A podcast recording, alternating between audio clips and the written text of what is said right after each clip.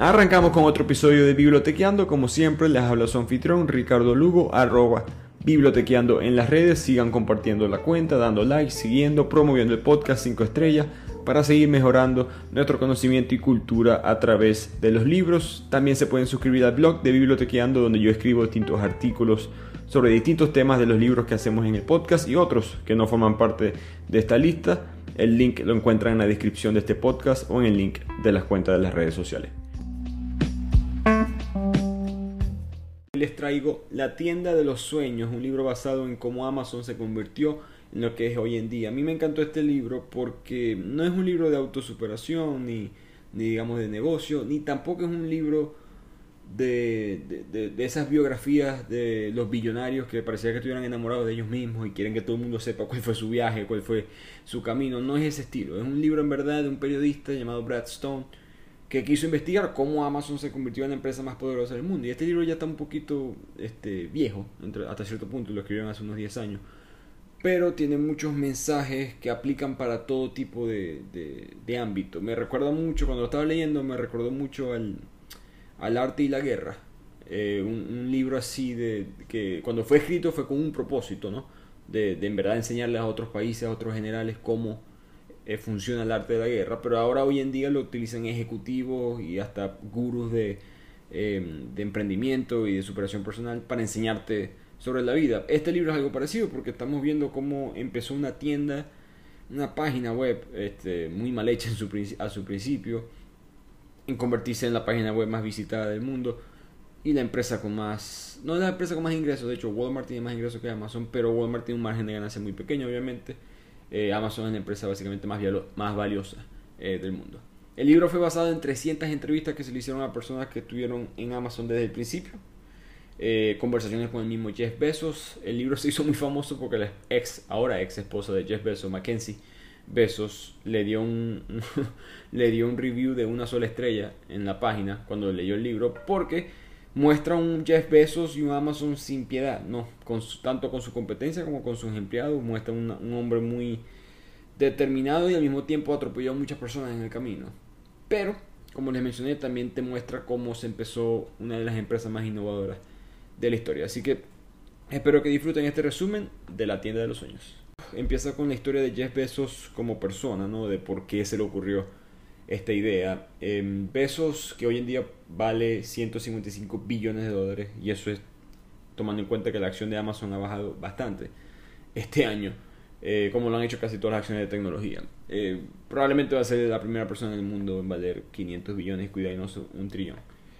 Pero bueno, eh, Jeff Bezos este, tuvo unos padres que se casaron jóvenes, pero como muchas veces pasa, a esa edad se divorciaron ahí mismo. Y él nunca en verdad conoció a su papá. Su papá biológico eh, nunca fue una persona presente en la vida de Jeff Bezos. Y esto siempre ha sido un debate en, en cuanto a los latinos y Jeff Bezos. ¿Lo contamos como latino o no? Él no es latino de sangre, pero su papá, lo que considera su papá, o mejor dicho, a quien Jeff Bezos considera como su papá verdadero, es su padrastro, eh, Miguel Bezos, un hombre que se escapó de Cuba, eh, de la Cuba comunista, y se graduó en los Estados Unidos de ingeniero petrolero y empezó a trabajar para Exxon. De hecho, ellos vivieron expatriados un rato en Venezuela y en Noruega. Y eventualmente estuvieron en Estados Unidos. Jeff, en verdad, hasta donde tengo entendido, habla un poco de español, pero no pude conseguir ninguna entrevista de él, en verdad, siendo fluido o quizás intentando hablarlo. Quizás lo, entiende muy bien, pero no, no habla español. Pero el punto es que Jeff Bezos hasta cierto punto es mitad latino, no de sangre, pero de crianza. A los 8 años ya Jeff Bezos se sabía que era un estudiante muy superdotado, ya, ya él estaba, las clases eran muy fácil para él, de hecho lo pusieron en un programa especial para ese tipo de, estudiantes. Y ya su mamá y su papá, eh, Miguel, sabían que era inusualmente inteligente y muy motivado. Al ser tan inteligente, por supuesto, no le costó mucho a Jeff Bezos entrar a la universidad, entró a la Universidad de Princeton, una universidad de mucho prestigio en Estados Unidos, y se graduó con una licenciatura de Ingeniería Eléctrica e Informática. La familia de él pensaba que él iba a estudiar, eh, o mejor dicho, trabajar en el mundo del petróleo como su papá, pero se dedicó a trabajar en Wall Street en unas pequeñas empresas financieras y en el 91 empezó a trabajar en una firma que se conocía como DE Shaw o DESCO para abreviar. Y en DESCO él empezó a utilizar algoritmos informáticos de lo que había aprendido en la universidad para ganar dinero. En vez de invertir como siempre se había hecho que era con, con, el conocimiento de los seres humanos, de las personas expertas en el mundo de la finanza, él simplemente creó un algoritmo que le decía a los analistas cuándo vender, cuándo comprar, cuándo invertir, etcétera, etcétera. La empresa en verdad se sentía como lo que llaman startups, ¿no? Cuando una empresa nueva, innovadora, porque estaban utilizando tecnología, estamos hablando del 1991, eh, el Internet está empezando el boom, pero en verdad no, no, ha explotado. Y había eh, Jeff por, por lo mismo, por lograr ese cambio, sube muy rápido en la empresa. Y la razón por la cual menciono esto porque para no exagerar, eh, a veces muchas veces con los millonarios exageran qué tan de abajo vienen, que no es mentira, la mayoría de los millonarios en Estados Unidos por lo menos vienen de, de clase media o clase media baja, pero Jeff Bezos tuvo otro camino, él tuvo un papá expatriado en el mundo del petróleo, muy buen sueldo, muy buena vida, muy buena universidad, y cuando entra en el mundo de las finanzas muy rápido se convierte en un ejecutivo, un director, y él ganaba bastante dinero, él estaba en verdad muy bien posicionado financieramente antes de empezar Amazon, que es parte del misterio, ¿no? Muchas veces la gente que empieza en las grandes empresas lo hacen porque es una manera de salir del, lugar en donde están, porque quieren escaparse de ese mundo. Jeff Bezos no necesariamente quería escaparse, simplemente él y su jefe, el presidente de la empresa, leían muchos boletines, muchas lo que llamaban periódicos eh, informáticos que, eh, que la empresa estaba suscrito sobre el impacto social masivo que iba a tener el Internet casi parecido a hace 3, 4 años estar hablando del Bitcoin o del cripto, algo así, era algo muy especulativo, pero él, creía que el Internet, sí, a diferencia del cripto, sí iba a ser mucho más revolucionario. Eh, según una de sus primeras ideas, él dice como él siempre dijo, yo tengo que meterme en este mundo. Aquí la finanza me va muy bien, pero aquí esto es un paso más allá. Em, y una de las primeras ideas que él siempre estaba como este, debatiendo en su cabeza era que eventualmente, y esto quizás suena muy obvio hoy en día, pero tenemos que entender, esto es 1991. Eh, todavía no existe el Motorola StarTAC, si se acuerdan de ese teléfono. O sea, todavía la gente está jugando. Creo que el juego de la culebrita todavía no existe, para los que lo jugaron en el Nokia. Eh, eh, un mundo muy arcaico todavía para los estándares de hoy en día. Y él ya estaba pensando de que tarde o temprano iba a existir una tienda que pudiera vender todo. Tarde o temprano alguien va a poder ir para una sola página web y conseguir todo, ya sea porque esa tienda lo tiene en inventario o porque te puede conectar a otra.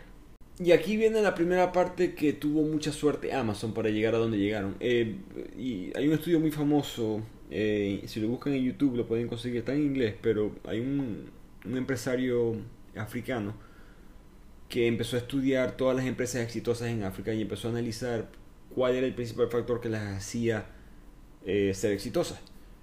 Y la variable que tenía más efecto era lo que llamaba la sincronización o el timing, para usar un término del béisbol, el timing en tu swing, ¿no? En qué, tan a tiempo estás con el picheo. El timing, tú no tienes ningún tipo de control en cuanto a negocios, ¿no? Hay, hay una portada de un libro muy famoso que habla de los peores inventos de la historia y el selfie stick que la gente usa para tomarse fotos era el peor. Claro, porque lo inventaron hace 25 años, eh, llegó muy temprano se, hizo se, se, puso de moda fue 20 años después, cuando había más tecnología para poder utilizarlo. Jeff Bezos, esta idea que él tuvo, probablemente no fue el primero en tenerla, ¿no? Alguien que haya pensado antes una, tienda de que de alguna manera venda todo, hasta cierto punto Walmart es eso, pero la, la, la conexión del Internet con el dinero que él tenía, con las oportunidades que se estaban abriendo, fue parte de, de quizás el primer empujón, el primer factor suerte que tuvo Amazon al principio. Y no lo estoy criticando por si acaso. La suerte es un factor, no, no, no existe, volviendo al ejemplo de los deportes, no existe un equipo que gane sin suerte. Todo el mundo tiene suerte. Eh, todas las empresas exitosas tienen suerte, los políticos que han llegado lejos tienen suerte. Siempre hay factores fuera de su control que simplemente se, se, se les alinearon. Y a veces en este tipo de libros, que os voy y repito, otra razón por la cual me gusta el libro, exageran mucho el control que tenía el fundador sobre el futuro del mundo o el futuro de la empresa. Hay cosas que estaban fuera de su control que se le dieron. Y esta es una de las cosas que Besos tuvo en ese aspecto. Fue que si a Besos se le ocurre esa idea hoy en día y no puede. ya, no puede competir.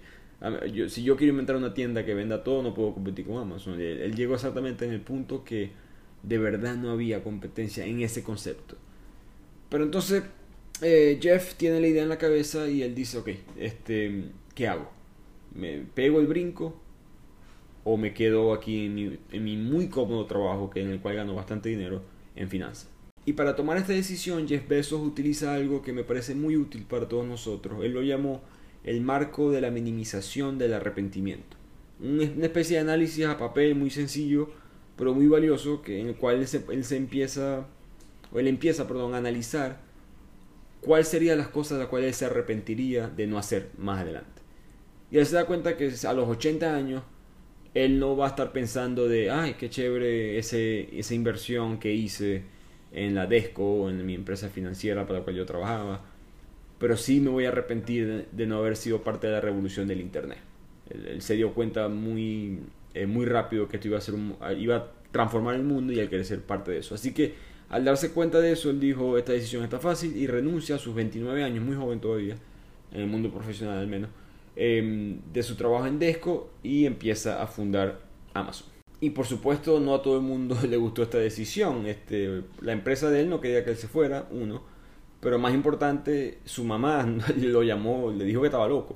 Le dijo que cómo vas a dejar esta carrera tan buena que hiciste y todo, todo esto que lograste aquí y vas a gastar todo tu dinero y vas a tener que invertir en esta nueva idea que Dios sabe que es lo que va a pasar. No es una mala opinión, la mamá no está... Es muy fácil decir que ah, obviamente había que crear Amazon, hoy en día es fácil decirlo, pero en esa época no era una decisión fácil. En este punto Jeff Bezos está casado ya, pero su mujer siempre lo apoyó. En, verdad fueron los padres que en verdad estuvieron un poquito dudosos de lo que él tenía que hacer, pero Jeff Bezos los convenció y de hecho los primeros inversionistas en la historia de Amazon fueron sus papás que le dieron la plata que habían ganado, no toda por supuesto, pero gran, gran parte de la plata como expatriados en el petróleo, este, para fundar la empresa. La lección aquí por supuesto es tomar riesgo, pero riesgo calculado. ¿no? Jeff Bezos siempre sabía que ya me gradué de una muy buena universidad, yo si quiero volver a este mundo de las finanzas puedo volver, si quiero volver a repetir la fórmula y hacer dinero invirtiendo lo puedo hacer, pero voy a tomar este riesgo que si funciona, obviamente, no, no sé si lo pienso así, pero él sabe que si iba a ser rico. Y si no, bueno, siempre tengo este colchón detrás mío, ¿no?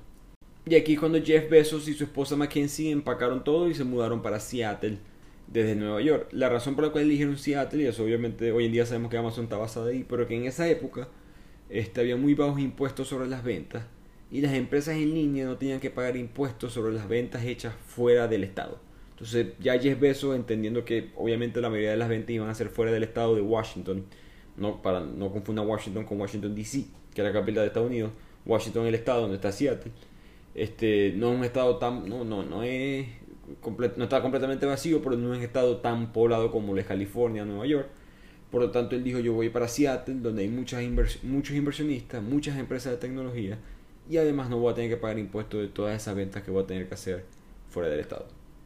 Una decisión obviamente muy sabia. Ya instalado en Seattle, Jeff Bezos eligió el nombre de Amazon porque le gustaba que era el río más grande del mundo y quizás con su experiencia de una vida un poco internacional eh, le pareció muy interesante el concepto. Ahora, antes de ponerle Amazon a la empresa, eligió unos nombres muy malos anteriormente. Primero puso Cadabra, que su abogado de hecho en un documento escribió cadáver, porque en inglés suena muy parecida a esas dos palabras. Y Jeff Bezos lo que vio que eso pasó dijo, no, vamos a cambiarle el nombre. Después le puso Relentless, eh, que en inglés significa como implacable o alguien que no, no, frena, que no, no, no tiene límites. Y de hecho todavía si tú pones relentless.com te manda Amazon. Eh, relentless se escribe R-E-L-E-N-T-L-E-S-S. Y si pones esa página todavía te manda Amazon porque Jeff Bezos en verdad juraba que ese iba a ser el nombre y nunca vendió el dominio eh, de la página solamente como un mensaje para él de, de aprendizaje, porque siempre hay que tener la mente abierta para, para algo mejor. Ahora sí empieza el show, porque ya Besos tiene los inversionistas, tiene el dinero, ya tiene el lugar, la ciudad donde va a ser la página y tiene el nombre de la página. Él dice o se da cuenta de que él no puede empezar obviamente vendiendo todo, sería imposible, no es práctico. Em, entonces él dice, empezó a hacer una lista de 20 cosas posibles, categorías de productos que él quizás podría empezar vendiendo. Software, artículos de oficina, ropa, música, era una lista bastante larga Eventualmente él decidió los libros. Que para la gente quizá eh, que se acuerda cuando la primera vez que visitaron Amazon.com, Amazon solamente vendía libros. Y las razones eran cuatro principales. Uno era mercancía, lo que Jeff Bezos llamaba mercancía pura. Una copia de, pues, si yo voy a comprar el libro de Harry Potter, el primer libro de Harry Potter, esa copia es lo mismo en la biblioteca ABC que en la biblioteca DEF. ¿no? No, eso no, no, cambia mucho. Un libro es el mismo, no importa dónde se venda. Segundo, los libros eran una manera muy fácil de establecer una buena satisfacción al cliente. Muy poca gente se va a quejar de un libro, ¿no? Especialmente cuando es un libro nuevo. Libros usados es diferente, pero un libro nuevo es fácil de empacar, te lo mando por una caja, te llega a tu casa y no vas a quejarte de Amazon. Te puedes quedar del libro como tal, en el aspecto que no te gustó, pero muy difícil que diga no, Amazon no me gustó como servicio. Tercero, y aún mejor, en esa época en Estados Unidos solamente habían dos distribuidores de libros, distribuidores al por mayor. Entonces él solamente, él no tenía que contactar un distribuidor en el estado de Florida, un distribuidor en Nueva York, en California, en Texas, en Washington. Él simplemente tenía que contactar a dos, dos compañías y esas dos compañías les podían distribuir todos esos libros que él necesitaba. Y cuarto, habían más en esa época en el mundo, estamos hablando de los 90, habían 3 millones de libros impresos en todo el mundo. Ninguna otra empresa, de hecho hasta hoy en día, ninguna empresa puede tener 3 millones de libros en su inventario, en una tienda como tal, en físico, ¿no? ninguna biblioteca te va a tener 3 millones de libros, ninguna librería te va a tener 3 millones de libros. Y en esa época la competencia de Amazon era Barnes Noble, una empresa muy, una librería muy famosa en Estados Unidos y obviamente ellos, ellos pueden tener muchos libros, pero no van a tenerlos todos. Amazon sí. Entonces, eso era esas eran las cuatro principales razones por las cuales Amazon empieza como en verdad la tienda de todo empieza como una tienda de libros. Y además de estas cuatro razones, en verdad Jeff Bezos entendió muy bien que el Internet no te va a ayudar en este caso a comprar libros. El Internet es una, una herramienta para ayudar al cliente a tomar decisiones de compra. Y creo que eso es muy cierto para nosotros. Esto no es intuitivo antes, pero para nosotros hoy en día Internet no es solamente mirar la foto de un producto y ya, es mirar los comentarios, mirar lo que dice la gente, cuántas estrellas tiene, las comparaciones de precio, cómo lo puedo utilizar, videos, etc. Y Jeff Bezos ya veía eso pasar. De hecho, él, él, inventa este concepto de los reviews de las estrellas de una, del 1 al 5 para cualquier tipo de producto, para los libros. Mucha gente en Amazon, en la empresa que cuando, cuando empezó no lo quería, pensaban que era innecesario, pero como les mencioné, ya él tenía la idea de que nosotros vamos a ayudar a la gente a tomar decisiones, no simplemente mostrarles un libro en una página ya, porque ya en esa época existían librerías en línea, librerías por internet. No era un concepto nuevo como tal. No, había, no eran muchas y no eran tan populares, pero Jeff Bezos se dio cuenta que se podía hacer mejor. Y una de las maneras que él consiguió hacer esto mejor es la distribución. Al principio ellos no tenían inventario, no era muy fácil. Ellos simplemente colocaban la imagen de un libro en la página, pero ellos no tenían ese libro. Tú lo veías, lo comprabas y el libro te llegaba en unos días. En aquel entonces se, tardaba una semana, quizás hasta 15 días en llegarte a tu casa y eso era aceptable para la gente de, la época. Hoy en día Amazon, te, yo que estoy aquí ahorita en Estados Unidos, Amazon me deja algo en mi casa el día siguiente y hay ciertas cosas que te pueden llegar el mismo día. Pero en aquella época este, Amazon tenía un poquito más de espacio o, quizás de margen de error en cuanto a esto y ellos podían darse ese lujo de no tener algún inventario y simplemente esperar tenerlo y después ellos buscarlo. Pero había un gran problema con este modelo de negocio. Eh, los distribuidores de libros en esta época, y como todo distribuidor al por mayor, te requiere siempre una, un mínimo de compras en cuanto a la cantidad o, eh, de unidades o cantidad de dinero. Y el mínimo era 10 libros a la vez. Entonces Jeff Bezos no podía si yo me meto en Amazon.com y compraba el, Harry Potter y la piedra filosofal, él no puede simplemente comprar Harry Potter y la piedra filosofal y nueve libros más, porque gasta más, gasta más dinero de lo que en verdad yo le estoy pagando. Pero él consigue un, un pequeño defecto en las páginas web de estas empresas. Que ellos en verdad no requieren comprar el mismo libro. O sea, si yo Amazon.com quiero Harry Potter y la piedra filosofal para poder venderlo, yo no tengo que comprarte ese libro 10 veces, lo que tengo que comprarte es ese libro y 9 libros más, no tiene que ser el mismo. Y si elijo 9 libros que no están disponibles, que no tienes ahorita en inventario, la página decía, lo siento, no tenemos las otras 9 copias, pero sí tenemos esta copia que quieres y te la podemos vender. Entonces consigue una trampa, eh, con mucha suerte, voy repito, es un poquito de suerte, em, en la cual él podía comprar un libro a la vez al precio del por mayor como si estuviera comprando 10 libros a la vez. Entonces al principio Amazon empieza no a hacer dinero en cuanto a márgenes de ganancia, pero empieza el, negocio eh, pinta bien, vamos a decirlo así. Y había otra muy grande ventaja en este proceso, en este modelo de distribución, para cualquier persona que ha tomado clases de contabilidad o de contaduría, no, no solamente importa cuánto dinero entra, cuánto dinero sale, también importa cuándo entra el dinero y cuándo sale el dinero. Entonces, Amazon, imagínense que un cliente les compra libros a ellos, a Amazon.com. Ese dinero entra hoy. La tarjeta de crédito, este, etcétera, etcétera. Y ellos, ese dinero le entra en la cuenta de banco hoy en los próximos 2 o 3 días. Pero Amazon, sus, sus cuentas que ellos tienen que saldar con los distribuidores, eso se paga una vez cada dos meses, una vez cada tres meses. Entonces ellos siempre pueden declarar una cantidad de ventas muy alta y una cantidad de costo muy baja, porque el costo no llegaba hasta dentro de dos o tres meses. Entonces, con estos métodos un poquito arcaicos básicos de la contaduría, este, él pudo arrancar Amazon con cierto éxito. Y al estar Amazon vendiendo, él se da cuenta que, bueno, tengo que empezar a reclutar personas para que me ayuden y convertir esto en, en algo grande. Y Jeff Bezos siempre fue muy estricto con esto. Él solamente contrataba a los mejores y a los más brillantes. Y eso es una de las claves del éxito de Amazon eh, que muestra el libro. De hecho, él siempre entrevistaba personalmente a todos los empleados, por lo menos los primeros que entraron a la empresa, y les pedía su puntaje de SAT. SAT, el SAT en español, es un examen eh, en Estados Unidos que básicamente te, te mide tus habilidades para poder entrar a la universidad. Y esto no es tan común, normalmente las empresas no te piden el SAT, eh, te pueden pedir las notas de la universidad, especialmente al principio de tu carrera pero rara vez te piden ese examen. Pero Jeff Bezos quería saber cuál era el promedio de, de puntaje en ese examen y cada vez y sacar un, eh, digamos, el promedio interno de la empresa. Y cada vez que alguien se contrataba tenía que ser alguien por encima del promedio. De tal manera que siempre el talento iba subiendo, nunca iba a quedarse igual y nunca iba a empeorar. Entonces Jeff Bezos empieza contratando principalmente programadores y personas para los centros de distribución, pero siempre estaba contratando mucha gente de tecnología. Siempre, él siempre quería que Amazon fuera una empresa de tecnología, no simplemente una empresa, digamos, como mucha gente lo veía, simplemente una tienda, pero en Internet. Eh, la empresa arranca y se lanza pública en el 97 y crece el 900% en ingresos. Y aquí cuando empieza el mundo de los negocios a prestarle atención a Amazon, como quiénes son ellos, qué es lo que están haciendo. Y Barnes Noble, esa misma librería que mencioné antes, que era el principal contrincante de Amazon, miraban a Amazon de lejos, pero no le prestaban mucha atención. Ellos decían que Amazon en verdad no vende más que nosotros. Eh, si nosotros necesitamos crear una página web y vender todos nuestros libros, lo podemos hacer. Por ahora no estamos preocupados por Amazon. Cuando los empleados de Amazon le preguntaban eso a Jeff, porque era verdad, ¿no? Eh, Barnes Nobles podía simplemente crear una página web y ya.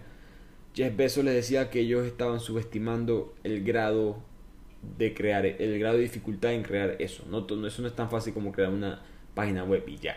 Eh, no, no, es tan fácil hoy en día, mucho menos lo era en aquel entonces. Necesitaba mucho talento, eh, eh, un entendimiento muy claro del sistema de distribución por internet, cosa que ellos no tenían, y estar acostumbrado a hacer las cosas de cierta manera, es lo que llaman el, sistema ágil en, en, el, en, el, desarrollo de software, cosa que Barnes Noble no tenía para nada. Era una empresa este, casi era dueña de una familia, de hecho no era una empresa que se manejaba de, esa manera.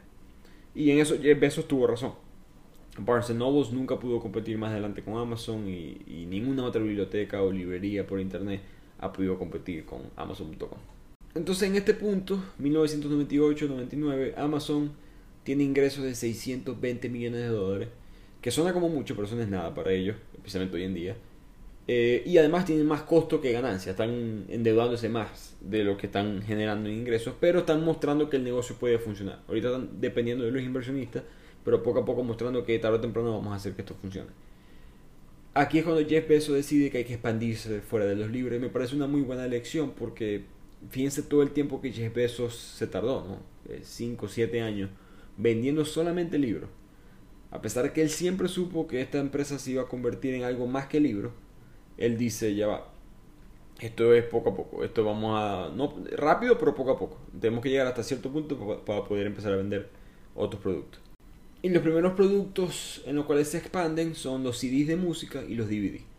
Eh, más adelante ellos empiezan a hacer un contrato con Toys R Us, para los que han visitado Estados Unidos, creo que es una empresa semi famosa mundialmente. Es una juguetería em, que recientemente eh, quebró, cabe destacar pero empezaron a vender los juguetes que Toys R Us vendía y ellos los ponían en su página eh, de internet. Entonces Amazon aquí empieza a coger forma. Aquí ahora sí Amazon.com se parece un poco más al Amazon que nosotros conocemos hoy en día. Tienen CD, DVD, juguetes y libros. Y juguetes, por supuesto, una, categoría muy variada. Los, los, ingresos hasta este punto eran sencillos, nos vendían lo que estaba en la página web y ellos en verdad inventaron lo que se llama el mercadeo de afiliación, el affiliate marketing, que es cobrar comisión por dirigir a alguien a tu página. Ellos en verdad inventaron ese concepto, otra de las ideas nuevas de Amazon que mucha gente se le olvida que ellos crearon. Antes en el internet esto no existía. Hoy en día esto es muy obvio, pero si yo me meto en una página y veo un producto, quizás esa página no tiene ese producto, simplemente tiene un link al producto que se está vendiendo en otra página. Y eso fue lo que Amazon hizo, eh, por ejemplo, con Toys R Us, con otras distribuidoras de CD de música, con otras compañías que distribuían DVD, hasta con los mismos libros. Entonces eso era una manera muy fácil de ellos de ganar dinero porque no tenían que nunca comprar el libro, no tenían, no tenían que nunca tener inventario, simplemente este, mandar la referencia a esa página y ellos cobrar la comisión. Ahora que Amazon empieza a vender más, ahora en el siguiente año ya llegan sus ingresos al billón de dólares, ellos empiezan a, a competir con otras empresas y Jeff Bezos en verdad, parece mentira, admiraba muchísimo a eBay. Por mucho que eBay, que es como el mercado libre de Estados Unidos, es tan eh, conocido, en verdad eBay era mejor que Amazon en este punto. Eh, y de eso hablamos más adelante. Pero eh, Jeff Bezos empieza ya empieza a mirar quiénes son los líderes en el espacio, porque desde que él empezó esta, esta empresa hace 4 o 5 años, las cosas han cambiado. Y una de las razones por la cual Jeff Bezos le prestaba tanto atención a eBay es que estaba creciendo muy rápido. eBay pasó de vender 5 millones en un año y 18 meses después estaba vendiendo 220 millones. Estaban creciendo muy rápido. Y aún más inquietante, y a diferencia de Amazon, sí hacía dinero. eBay no tenía tantas deudas, o mejor dicho, tenía más ingresos que lo que tenía costos y deudas. Y tenía un modelo de negocio que parecía perfecto. No, eBay, para lo que lo han utilizado, como repito, como, un mercado libre, ellos simplemente cobraban una comisión por cada venta. Era simplemente una plataforma donde te dejan a ti y a mí vender y comprar cosas a alguien más. Entonces ellos nunca tenían que tener inventario. Ellos no tenían distribución, costo de envío, eh, envío de paquetes, etc. Ellos simplemente tenían una página web que te dejaban a ti subir las fotos de tu propio producto y subastarlo al mejor postor. De hecho, en esta época del mundo se pensaba que este era el futuro para todo, que más nunca iba a existir el precio fijo, que eBay iba, eh, iba radicalmente a cambiar el futuro y que todo iba a ser una subasta de ahora en adelante. Y además, y peor aún que lo que le dolía a Jeff Bezos, no solamente hacían dinero, no solamente tenían esta facilidad y bajos costos, sino que vendían de todo, porque al poder tú subir lo que tú quieras, ellos podían vender desde ropa, tarjetas de barajitas de béisbol, em, libros también usados, libros más quizás más difíciles de conseguir, eh, más exquisitos. Entonces eh, Jeff Bezos vio a, eBay como un potencial peligro. De hecho, trataron de unirse ambos. Eh, el, dueño de eBay y Jeff Bezos se reunieron para ver si podían fusionarse. tanto respeto le tenía Jeff Bezos a eBay que dijo que por qué no nos unimos y creamos algo nosotros dos juntos, mezclamos eBay con Amazon, pero nunca llegaron a un acuerdo y eso murió ahí. Pero eso es para quizás hoy en día, lo menciono porque parece raro, yo sé que eBay es una empresa grande, pero no se compara con, con Amazon. Amazon, vuelvo y repito, hoy en día vale 150, 160 billones de dólares. eBay fue comprada no hace mucho por StubHub, una empresa de, de entradas de boletos para entretenimiento, por unos 4 o 5 billones. eBay quizás nunca, si yo le digo hoy en día a alguien de 1999 que eBay vale un por ciento de lo que vale Amazon, creo que no te lo creería. Y si se están preguntando cómo fue que en verdad Amazon le ganó a eBay, que en verdad tenía un mejor modelo de negocio, fue porque Jeff siempre dijo que iban a cobrar menos. eBay siempre tenía un signo de interrogación para el usuario. ¿Cuánto me va a costar esa barajita de béisbol? ¿Cuánto me va a costar esa ropa, ese mueble, lo que sea que estoy comprando? Amazon no tenía eso. Y además, Jeff Bezos obligó a la empresa a siempre ser la empresa más barata. Ellos siempre les dijo, eh, siempre le dijo a su, a su ejecutivo, que nunca debería haber otra empresa en internet por lo menos que vendiera algo más este menos costoso que lo que nosotros lo hacemos. Entonces esto él sabía que iba a perder dinero, pero no importa. El punto era tomar todo el mercado, mostrar a los inversionistas que estaban creciendo y poco a poco poder llegar a un punto en el cual sí pudieran hacer ganancias. Y aquí viene otra vez el factor suerte para Amazon. Amazon está vendiendo, todo está bien, pero se le acerca la crisis del punto com. por supuesto Amazon no lo sabe pero aquí viene la crisis del Internet de, los 2000. Esto fue una crisis muy famosa porque parecido, muy buen ejemplo sería comparado con el cripto Bitcoin y todas estas monedas eh, de hoy en día. Todo el mundo invirtió porque este era el futuro, este es el mundo del más allá, esto es lo que va a ser, el, mundo no se va a regir, en cuanto al dólar, el euro, lo que sea, se va a manejar a través del Bitcoin. Y todo el mundo tiró dinero en estas plataformas y por supuesto no funcionó. Eh, no puedo argumentar que todavía están dando, pero el mercado en general colapsó y se vio una crisis muy grave porque todas estas empresas de internet no estaban haciendo dinero. No todo el mundo era eBay. eBay tenía un modelo de negocio diferente, pero la mayoría de las empresas estaban endeudadas. Dependían de que todo el mundo sabía que el futuro iba a ser el internet, entonces los inversionistas seguían dándole dinero. Pero no todas las empresas podían ser Google, Amazon, Facebook, etcétera, etcétera. La mayoría, la alta mayoría quebraron.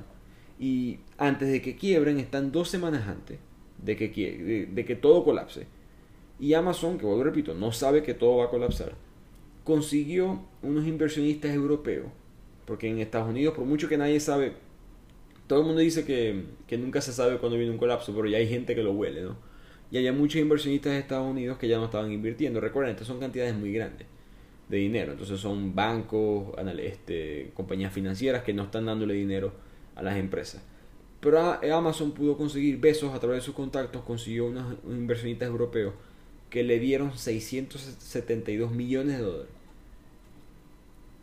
Dos semanas antes de que cayera la crisis de .com.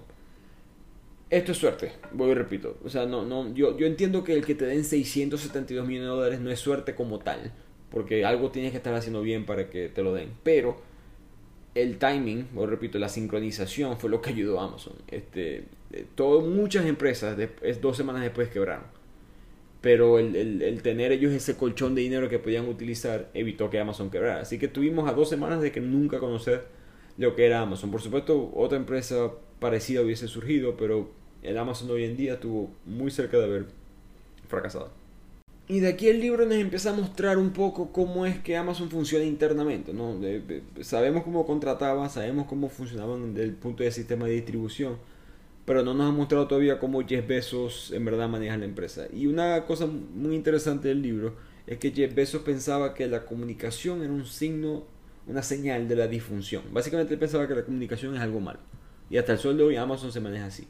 Él dice que cuando la gente trabaja de una manera orgánica y cercana, uno al lado del otro, no hay necesidad de comunicarse en el sentido de que, hey, vamos a hacer esta reunión para poder discutir esto, hey, vamos a hacer esta reunión para poder discutir aquello él siempre sentía que, que, que eso era una pérdida de tiempo, que cuando hay un problema, la persona que está más cerca de ese problema es la que está mejor posicionada para resolverla. Que no hay necesidad de que un empleado le tenga que decir a su jefe, jefe, consigue este problema. Empleado, si conseguiste ese problema, eh, resuélvalo. Y ya está. Y así, así lo veía él. Entonces, él tenía una teoría, de hecho, que la llamaba la teoría de las dos pizzas. De las dos pizzas medianas, para ser específico. Que si una reunión de trabajo no puede ser alimentada por dos pizzas medianas, hay mucha gente en la reunión. Entonces, él, voy repito, él pensaba que la comunicación era una pérdida de tiempo. Él, él, fue muy exigente con sus empleados. Eh, les, les, pedía trabajar muchas horas. Eh, les pedía trabajar, eh, porque todo era parte de una revolución, ¿no? Él vendía esto como eres, eres parte de un movimiento y los empleados, que no es que era mentira, pero se lo creían. Y de esta manera Besos empezaba como que a mostrar, el libro empieza a mostrar como Jeff Besos también abusaba un poco de la confianza de sus empleados, no de manera, digamos, violenta o una manera eh, que, hoy en día se habla mucho del acoso sexual de los jefes a los empleados y todo eso, pero no, él simplemente abusaba en el aspecto de que las horas, eh, quizás los, derechos laborales y ese tipo de cosas. Pero antes de entrar en esos detalles, eh, volviendo a este punto de la comunicación siendo algo malo, Jeff Bezos no le gustaban, por ejemplo, no le gustaba PowerPoint, Microsoft PowerPoint, que es algo que la gente eso es esencial para toda empresa hoy en día, pero él decía que era una, lo que llamaba muleta corporativa, era algo simplemente, por mucho que era una, herramienta para presentar, él sentía que era otro paso más innecesario en el proceso, porque la gente colocaba gráficos, la gente colocaba 5, 6, 7, 20, 40, lo que sea, este, slides o, o páginas en la presentación y no llegaban al punto. Entonces él obligó a los empleados a eliminar, a dejar de utilizar PowerPoint y hasta dejar de utilizar Excel para presentar, no para sacar cuentas, pero para presentar. Y utilizar lo que él llamó narrativas, básicamente como un ensayo en, el colegio o en, el bachillerato, en la universidad. En vez de hacer una presentación en PowerPoint, escribe un, ensayo de por qué tú crees que este producto que tú piensas o esta nueva idea hay que hacerse, de por qué esto es un problema, etcétera, etcétera. Porque él, él, pensaba que, que, esto en verdad llegaba al punto. Y así de manera convincente, al todo el mundo explicar que lo que en verdad estaba sucediendo, se podía mover más eh, eficientemente. Pero como les dije, él abusaba un poco de esto. Hay una frase que él decía que esto no es un club de campo, esto no es un club para pasar el rato, aquí nadie viene a jubilarse, aquí vamos a hacer lo más difícil del mundo, que es crear la tienda que vende todo. Y esta exigencia no, no, no pasó desapercibida por los empleados, ellos se estaban quejando bastante, quizás no tanto hacia él, pero entre ellos, ¿no? Eh, Besos era, una, era muy frugal, era muy, como decimos en Venezuela, muy agarrado con su dinero. Eh, de hecho, hasta en las operaciones diarias a los empleados, cuando iban a la oficina, él les cobraba el, estacionamiento, que es algo, o sea, algo, normalmente las empresas siempre cubren el estacionamiento, y, pero él no dejaba que eso sucediera. Eh, los ejecutivos, cuando iban a tener grandes reuniones con grandes empresas y hacer contratos multimillonarios, él tenían que, no podían volar en primera clase, tenían que volar en, sentados en la fila 27 del avión, etcétera, etcétera. Y, eso era, obviamente, a los empleados no les gustaba porque ellos podían trabajar para... Había mil millones de empresas de Internet en este punto y pudieron haber trabajado para, para otras empresas, pero no eran parte de la revolución de Amazon y ese era el argumento de Jeff Bezos. Además, él no era amigable con las familias, ¿no? Él, muchos ejecutivos tuvieron que renunciar cuando querían tener hijos. Esto, hoy en día probablemente eso fuera ilegal. Em, hay una frase muy famosa en el libro de una empleada que dijo que Jeff no creía en el equilibrio entre el trabajo y la vida. Em, él creía en la armonía entre el trabajo y la vida. O sea, él pensaba que no hay que balancear el trabajo y la vida, hay que tener una armonía entre el trabajo y la vida. O sea, que tú puedes hacer todo a la vez. Eso es lo que decía Jeff Bezos. Y hasta 20 años después eh, de esta frase, de estas entrevistas, hay cosas así. Esa cultura todavía existe en Amazon, porque Bezos en verdad exige mucho a sus empleados. Eh, aquí tengo una lista de las frases más fuertes que se le escuchó a él de hablarle a otros empleados que salían en el libro. Entonces, estas son frases que Jeff Bezos decía a sus empleados cuando ellos hacían cosas que a él no le gustaba. Entonces, eh, esta era la manera que él les hablaba. La primera frase, él, decía, si este, si este es nuestro plan, no me gusta nuestro plan. Segunda, lo siento, tomé pastillas estúpidas hoy, ok. Tercera, necesito bajar y obtener el certificado que dice que soy el ejecutivo de esta empresa para que deje de decir cosas tan estúpidas como esta.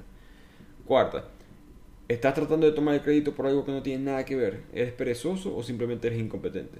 Quinta, si escucho esta idea de nuevo, si escucho esta idea de nuevo, disculpen, voy a tener que suicidarme. Sexta, después de que alguien le trajo una narrativa, una narración, él dijo, este documento fue claramente hecho por el equipo B como hablando, refiriéndose como equipo de segunda división, algo así. ¿Alguien puede conseguirme el documento que hizo el equipo A? Porque no quiero perder mi tiempo con el documento que hizo el equipo B. Era muy fuerte, como pueden ver, con sus empleados. El, trabajar en Amazon no era fácil. Eh, no, no, no debió haberlo sido, especialmente para la gente que venía de muy buenas universidades, que podían conseguir empleos probablemente mejores, mejores horas, podían empezar una familia. No debió haber sido fácil quedarse en Amazon, pero Amazon seguía creciendo y los empleados que sí se quedaron y pudieron mantener sus acciones se hicieron millonarios al momento en que Amazon se convirtió en Amazon. ¿Y cómo es que Amazon se convirtió en todo esto? Bueno, la parte de mercadeo es muy interesante. Amazon, en verdad, ellos dijeron, ellos estaban en este momento publicando comerciales en ciertos mercados, etc. Pero Bezos se dio cuenta que estas propagandas no servían mucho, que no justificaban la inversión, que, él sentía que el cliente el boca a boca, el que la gente viera las estrellas, los comentarios de cada producto, eso era lo que en verdad le daba valor a Amazon. Entonces él se dio cuenta que el verdadero mercadeo de Amazon es el cliente. Entonces darle el mejor producto posible al cliente va a ser el mejor mercadeo. Entonces él empezó, él básicamente agarró, todo, canalizó todos los, todos los dólares que estaban tirando en mercadeo y los tiró al departamento de experiencia, experiencia al cliente. Y de esta manera Amazon en se convirtió en Amazon. De aquí salieron todas las ideas que hoy conocemos hoy en día de Amazon.com. El envío gratuito. Eh, Amazon en este, momento, en este momento ellos no habían conseguido la manera de que la gente comprara muchas cosas. Siempre la gente entraba y compraba un libro, compraba un electrodoméstico de cocina o un CD de música, etc. Pero nadie hacía las compras de la casa, por decirlo así. Nadie hacía, ok, voy a comprar un mueble, voy a comprar un libro, voy a comprar todas estas cosas como la gente lo hace hoy en día ellos empezaron en aquel entonces a que la gente que gastara más de 100 dólares tenía el envío gratis. De aquí eventualmente vino el concepto de Amazon Prime, que mucha gente lo conoce obviamente tanto como la parte mediática, como una de las principales competencias de Netflix. Y la idea de que tú pagas anualmente, si no me equivoco, está en 150 dólares anuales. Em, y tienes envío gratis por cualquier tipo de orden. Esto fue costoso, obviamente. De hecho, muchos ejecutivos le dijeron a Jeff Bezos, no hagas esto, esto no va a servir, esto no va a servir, no nos dan los números, etcétera. Pero Jeff Bezos, otra vez, él sabía que el, el, punto aquí es tener el mejor producto para el cliente, no necesariamente hacer dinero todavía. Entonces esa fue la primera gran idea, básicamente. Pero después sacaron muchas otras. Se dieron cuenta de que podían, por ejemplo, había gente que no quería comprar las cosas, o mejor dicho, no, necesitaba las cosas ya hay gente que no, no todo el mundo compra las cosas en internet para comprarlas ya. Había gente que podía pedir envío tardío. Había gente que podía comprar con un solo clic. El concepto de un clic de compra, de hecho, lo patentó eh, Jeff Bezos y todavía lo tiene. Eh, recomendaciones, similitudes. El concepto de similitudes, que hoy en día es tan común en todas las páginas web. Amazon en verdad es que lo perfeccionó. Eh, hay, hay debate sobre si lo inventaron o no, pero Jeff Bezos piensa que sí, que ellos fueron los primeros en utilizarlo de la manera que se utiliza. Y es que Amazon tenía toda esta data de todas estas compras, millones y millones de compras. Y ellos decían, bueno, gente que se parece a ti, que vive en esta zona, en esta región del país, que compra este tipo de producto, que tiene esta edad, también compran estas cosas. Y eso, por supuesto, le dio muchos ingresos a Amazon. Entonces, como pueden ver, Amazon es una empresa de tecnología que para ese entonces en el mundo no lo eran. Mucha gente simplemente lo veía como un, un Walmart en Internet. De la misma manera que uno hoy en día ve a walmart.com, así mucha gente veía amazon.com. Y Jeff Bezos esto le molestaba. Y eso es una parte del libro, que él, quería ser, digamos, un grande en la tecnología. Y por eso es que él saca o inventa Amazon Web Services o AWS. Y esta división de Amazon, este, esta sección de Amazon es una de las más exitosas que Jeff Bezos ha inventado. De hecho, es la más exitosa. Por mucho tiempo, Amazon Web Services financiaba los costos que se estaban perdiendo en Amazon.com como empresa de, como la tienda de todo, por decirlo así. Amazon.com, la parte de vender cosas por internet de por sí no, no hace mucho dinero en porcentaje. Amazon Web Services hace bastante dinero porque básicamente eh, Amazon al tener tanta infraestructura informática, ellos se dieron cuenta que tenían todos estos servidores, que tenían todas estas cosas, este, o, eh, tecnología que podía almacenar datos en la nube, tenían potencia informática para calcular procesos, etc. Ellos se dieron cuenta que podían vender este servicio a otras empresas y ellos que estaban tan conectados con el mundo de la tecnología podían venderlo relativamente fácil. Y así es como hoy en día empresas como Pinterest, Instagram, eh, la NASA, Netflix, eh, la CIA, todas estas empresas le alquilan espacio a Amazon para poder utilizarlos. De hecho, Netflix hoy en día utiliza el sistema de AWS para transmitirte las películas a ti. Eh, en verdad, muy pocas empresas hoy en día, de las nuevas principalmente, no utilizan la, tecnología de Amazon de una manera u otra. Entonces aquí cuando eh, Jeff Bezos tiene una frase muy interesante que él dice, los, los, los programadores son alquimistas y nuestro trabajo es hacer todo lo posible para que puedan hacer su alquimia. Entonces él siempre, él siempre tenía este concepto de Internet en mente, ¿no? no solamente la tienda como tal, pero el Internet. Y quizás una manera para el que no está entendiendo eh, qué es lo que es AWS, un buen ejemplo sería una red eléctrica, ¿no? Como que si, si, si quieres tener electricidad, especialmente en el pasado, hace, pónganle hace 100 años, si tú quieres tener electricidad en tu casa, tenías que tener un generador, ¿no? Pero después poco a poco la gente se dio cuenta, bueno, si podemos tener una planta que distribuya esa electricidad a todo el mundo, entonces se, crearon las empresas de utilidades, ¿no? que es la empresa que uno hoy en día le paga su servicio de luz, agua, etc. Eso es lo que es AWS, el sistema de informática para almacenar datos y procesar información en Internet. Así que ahora tenemos un Amazon exitoso, una empresa de tecnología, una tienda que empieza a vender no todo, pero casi todo. Y ahora empezamos a ver una parte también, quizá es debatible si es buena o mala, pero una parte muy fuerte de la personalidad de Jeff Bezos, que es que él nunca, a diferencia de eBay, que trató de negociar con ellos, con otras nuevas empresas, al tener tanto poder, él empieza a simplemente canibalizarlo, a destruir a todas estas empresas de una manera quizá éticamente dudosa. Él, una empresa muy famosa que todavía existe, sapos.com, Sapos era una empresa de Amazon. Oye, es una empresa perdón, de Amazon hoy en día, pero no era así, era una empresa que le competía a Amazon. Sapos vendía eh, ropa y calzado, unas categorías que a Amazon le interesaba bastante. Entonces Jeff Bezos dijo, vamos a competirles a ellos específicamente y vamos a crear una página que se llame Amazon Endless, que solamente va a vender ropa, zapatos, accesorios, ese tipo de cosas. Era increíblemente barata todas las cosas que se, que se conseguían en Amazon Endless. Él no estaba ni siquiera ganando dinero con esta página. Ofrecían devoluciones gratis, envíos al día siguiente, cuando, antes de que todo esto fuera, fuera común y Sapos no podía competir, simplemente era como que como ellos ni, siquiera se explicaban. Hay una entrevista muy buena con el presidente de Sapos, el fundador, que él no se explica cómo Amazon hacía dinero, pero obviamente a Amazon no le interesaba hacer dinero. Amazon lo que quería hacer era la única empresa que pudiera, que pudiera este, competir en el espacio. Tarde o temprano, eh, pasaron un par de años, Sapos quedó casi al borde de, de quebrar, pero Amazon en verdad no querían, entre comillas, quebrarlo, querían que existieran, simplemente que eh, Zappos fuera parte de Amazon. Entonces Amazon compró a Zappos por 900 millones de dólares, bastante dinero, pero se pensaba que Zappos era una empresa que iba a valer 5 o 6 billones de dólares. Amazon al competir tan fuertemente contra ellos le, les bajó el, valor. Y Amazon siguió, eh, o Jeff Bezos específicamente, siguió haciendo todas estas tácticas. Más adelante se lo hizo una empresa que se llama Quidsi, que era una empresa que vendía, específicamente le vendía a las madres eh, pañales y artículos de bebé y ofrecían envío gratuito. Y Amazon repitió la receta, básicamente empezaron a vender pañales, una página aparte, bajaban precio, perdían dinero, pero lo que les interesaba era quebrar a la otra empresa y eventualmente los compraron por 500 millones, a pesar de que esta empresa Quitsi hubiese probablemente valido unos 4 o 5 billones de dólares eh, si Amazon no hubiese existido.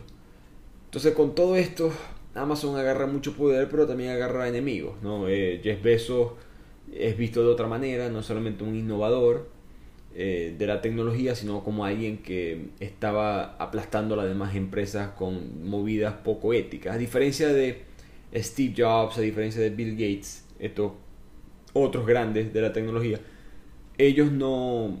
Ellos crean un monopolio, ¿no? La Apple tenía un monopolio, eh, eh, Microsoft tenía un monopolio, pero era un monopolio legal, ¿no? Hay una frase muy famosa de, de Bill Gates cuando está declarándose en un juicio con el Congreso de Estados Unidos, que él dice, con el Senado, perdón, de Estados Unidos, que él menciona que el, ellos sí, Microsoft es un monopolio, pero es porque nadie puede hacer lo que nosotros estamos haciendo. Eso es todo, no, no, al principio por lo menos. Y después Microsoft también hizo algunas cosas no éticas y pagaron ciertas multas, pero al principio todas estas empresas tenían un monopolio por simplemente tener una tecnología que nadie, nadie, ni siquiera sabía cómo funcionaba. E-, eran los únicos que la podían hacer. Amazon no era así. Habían otras empresas haciendo cosas parecidas. Lo que es que Amazon estaba haciendo movidas sucias para poder colocarse en el tope. Entonces esto es algo que a Jeff Bezos en verdad le molesta. Él quiere ser respetado como, como Bill Gates, como Steve Jobs, y le falta algo, ¿no? Y él empieza a ver a la Apple y él dice, ¿cómo es ¿Cómo hago para yo ser ellos? ¿No? En Apple en este momento específicamente es conocido por vender el iPod. Pero el iPod, eh, y, mucha gente entiende esto, pero a veces uno se le olvida, el iPod como tal, sí, hacía dinero, pero el, verdadero negocio era la música. Apple tenía la iTunes y cómo le metías tu música al iPod, tenías que comprar la canción en iTunes. Esto por supuesto aplica para la gente en Estados Unidos. Todos los que me están escuchando en Latinoamérica, yo sé que todos bajamos la música ilegal en LimeWire, Ares, en YouTube, etc. Pero la gente en Estados Unidos con el FBI tenía que comprar las canciones por 99 centavos. Entonces, al tener tú la canción por 99 centavos en tu computadora, en tu iTunes, tú pasabas la canción al iPod. Entonces, la Apple tenía un, monopolio de la música. La gente dependía de la Apple para poder tener la música. De una manera buena, en verdad, porque ahora en vez de tú como usuario tener que comprar un disco completo, un CD de 15, 20 dólares, solamente tenías que gastarte 99 centavos en la canción que más te gustara o comprar el CD digital que era más, económico, estaba 9 dólares normalmente. Entonces Jeff Bezos dijo, tenemos que hacer esto, porque esto me da miedo. La Apple ya hizo eso. ¿Qué pasa si la Apple hace lo mismo con los libros? Si tarde o temprano se les ocurre a ellos crear una especie de, un iRead o algo así, que más adelante fue lo que Apple tiene una versión de esto y el iPad hasta cierto punto puede ser esto, pero la Apple al final nunca le ganó la, la, movida a Jeff Bezos. Jeff Bezos invirtió mucho en un misterioso laboratorio, él lo llamaba Laboratorio 126, que les dijo necesitamos que ustedes hagan lo que hizo la Apple con la música para los libros. Y esta es la parte que a mí me llama mucho la atención porque como ustedes saben yo leo bastante y creé esta página para resumir libros. La Kindle, que es la que yo utilizo para leer todo, viene de aquí. Jeff Bezos mira, el, mira el iPod y dice, tiene que haber un iPod para los libros. Tiene que haber una manera que la gente pueda conseguir un libro digital. Tiene que haber un artefacto que deja a las personas leer un libro y solamente eso. No sea, no sea algo para algo más, sino algo para los libros. Y así se fundó la Kindle. Porque él sabía que tenía que hacerlo. O lo hacía, la, o lo hacía Amazon, o lo hacía Google, o lo hacía Apple. Ahí más lo iba a hacer. Y parecido al lema del iPod, el, lema del iPod era eh, un millón de canciones en tu bolsillo. Eh, perdón, eh, mil canciones en tu bolsillo al principio, cuando no tenía tanta capacidad. El lema de la primera Kindle era 10.000 libros en tu bolsillo o en tu mano. Em, entonces, nuevamente, aquí Jeff Bezos logra, supera un obstáculo de los muchos que se le presentaron, pero en verdad se convierte en un innovador, porque la Kindle me revolucionó, revolucionó mucho el mundo de la lectura, ¿no? Por mucho, mucho, yo sé que por los comentarios que he escuchado en Instagram, a la, a la mayoría de la gente que me escucha prefiere leer en físico, pero la Kindle, especialmente si estás en Estados Unidos, es muy utilizada y tiene muchos beneficios, mucho más que en Latinoamérica, solamente porque la puedes conectar a las bibliotecas públicas, puedes conseguir libros sin tener que pagarlos, etcétera, etcétera. La Kindle en verdad eh, ha cambiado el mundo de la lectura y creo que eventualmente eh, la mayoría de los libros en el mundo van a ser leídos a través de este, de este aparato que ese número se está poco a poco acercando. Y en típica manera de Amazon, Jeff Bezos no pudo simplemente inventar la Kindle y ya.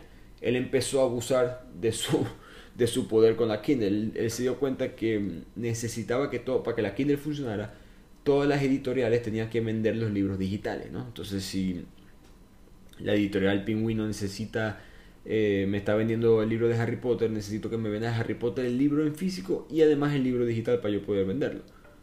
Las editoriales no querían hacerlo. Pero entonces, ¿qué hizo Jeff Bezos? Dijo, ah, bueno, ok, si no me va a dar un buen trato, una buena oferta, yo te voy a quitar de la primera página los resultados en Amazon, te voy a poner en la segunda, para que nadie te compre nada. Y por supuesto, al Amazon ser tan grande, imagínense que eh, una empresa como hoy en día, digamos Adidas o la Nike, todas estas empresas venden en Amazon.com. Si Amazon dice, te voy a quitar de la primera página, ¿cuánta, ¿cuánto dinero no pierden estas empresas? Entonces Amazon básicamente era como un... Lo tenía secuestrado, básicamente lo eran rehenes. estas editoriales fueron rehenes para Amazon. Decían, yo represento el 50, 60, 70% de tus ventas. Así que o me das un buen contrato o se lo doy a alguien más.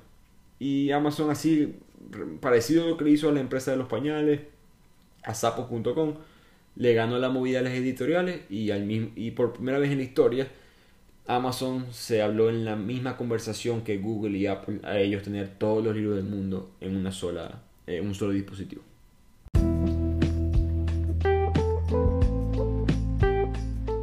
Y con esto llegamos al final de este libro. Este me pareció un libro es viejo, ¿no? Yo sé que hay muchas otras cosas que Amazon está haciendo hoy en día, pero no formaron parte del libro porque el libro fue publicado en el 2013. Por supuesto está eh, Amazon Prime que ahora le, le, compite a Netflix y eh, hay un cierto avance hoy en día con Amazon Web Services que hace cosas diferentes. Pero Amazon básicamente es muy parecida a la empresa que nos dejó este libro. Eh, Jeff Bezos sigue ahí creo que Amazon el día que él se vaya va a cambiar, va a parecer, parecer parecido a Walmart, eh, que dejó de ser lo mismo de cuando Sam Walton eh, falleció. Creo que uno de los mensajes principales del libro es que si tienes una visión y estás en verdad, tienes mucha creencia que esa visión es correcta, no, no tienes que hacer todo lo posible para lograrlo. Acabo de hacer la semana pasada el resumen del alquimista y Pablo Coelho habla de algo muy parecido, ¿no? Tu leyenda personal, de que todo lo que se te venga encima, no importa, enfréntalo porque todo va a ser parte para llegarte a ese punto. Y Jeff Bezos siempre tuvo esa idea de la tienda de todo, una empresa de tecnología, evolucionar, este, contra, agarrar otras empresas de manera buena, de manera mala, eh, tener los mejores empleados, tratarlos quizás bien, tratarlos quizás mal. Pero el punto fue que fue un éxito. ¿no? Eh, hoy, hoy en día Amazon es la mejor empresa eh, de ventas por internet y no creo que haya nadie remotamente cerca. Walmart les trata de competir, pero no puede. Y no me extraña que dentro de 10 años todo el mundo esté comprando su casa, su carro, eh, más otro tipo de artículos eh, por internet. Si no fuera por los reglamentos, y esto lo menciona en el libro, si no fuera por los reglamentos legales de ciertos productos, Amazon vendiera probablemente todo. Pero hay ciertas cosas que están fuera de su alcance por, por cuestiones legales. Pero en fin, este fue el viaje de Amazon desde la idea de Jeff Bezos hasta el día de hoy en día. Espero que les haya gustado y nos vemos en el próximo episodio de Biblioteca.